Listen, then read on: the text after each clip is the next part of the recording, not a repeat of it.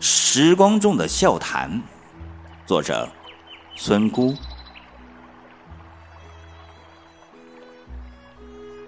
窗外稻田里那些草是什么时候长出来的？我竟然不知道，也讲不出一个准确的日子来。注意它们的存在时，刚才到楼顶上收被子，软绵绵的沾了阳光味的被子被我搂在胸前，胸腔里顿时响起了如泉水般的叮咚声。曼妙的叮咚声呀，令我心情奇好。我快乐的东张西望，就看见不远处，隔了谷穗的空田里，长满了毛茸茸的嫩草。七八只黑山羊神态安详的边走边啃像嫩麦苗般的草秧。我在认真看着。黑山羊啃满一口草后，还猜想到，它将草嚼都没嚼碎，就咽到肚子里去，喉咙口仿佛发出了咕噜的吞咽声。这响声又好像让不远处的白鹅听得先是一怔，后是暗笑。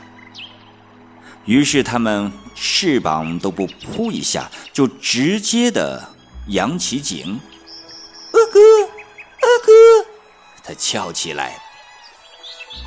正在路上小跑的白狗慌忙来了个立定，伸着头，睁大眼，俨然在猜测鹅与羊之间发生了什么有趣的事儿。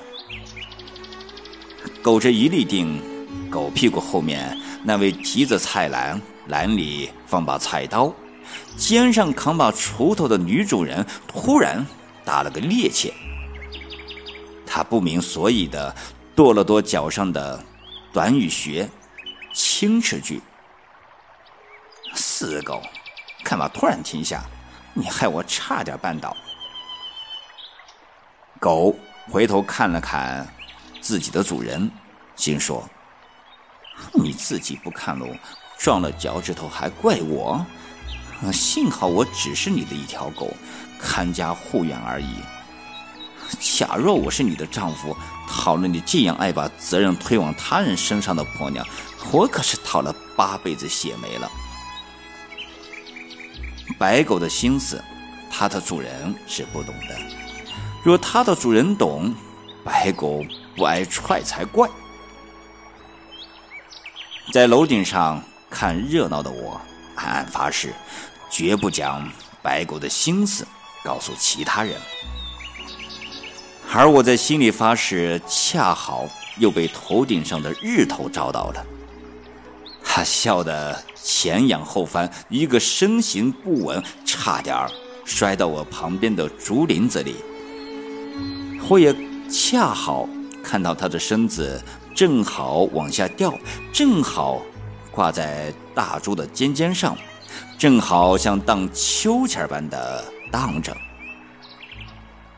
不过他没喊救命，无需他喊救命，一缕风扑上去，搂着他打了几个滚，然后轻轻躺到方才的嫩草上。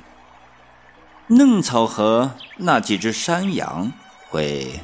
出现什么样的表情，我不讲出来，你可能也猜得到。